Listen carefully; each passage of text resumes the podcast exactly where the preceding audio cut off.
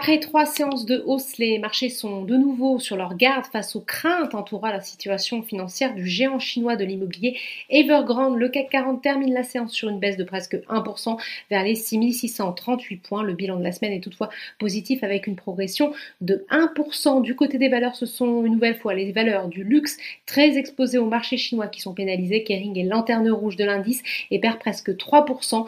LVMH recule de 1,71%, Hermès de 2,24% dans leur sillage et si leur Luxotica perd 2,45%. Eurofin Scientifique achève sa première semaine au sein de l'indice CAC 40 sur une note négative. Le titre, le titre lâche encore 2,36%. À l'inverse, le segment cyclique, à l'instar du secteur automobile, continue d'être orienté à la hausse. Renault progresse de 2,37%.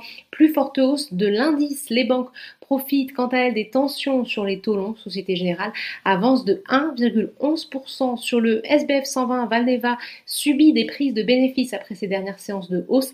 La biotech a en effet été soutenue par de bonnes nouvelles après avoir été lâchée par son principal client, le Royaume-Uni. Elle a annoncé poursuivre des discussions avec la Commission européenne. À l'inverse, la restauration est recherchée avec Elior et Sodexo qui enregistrent une progression de plus de 3% sur cette séance et la plus forte hausse.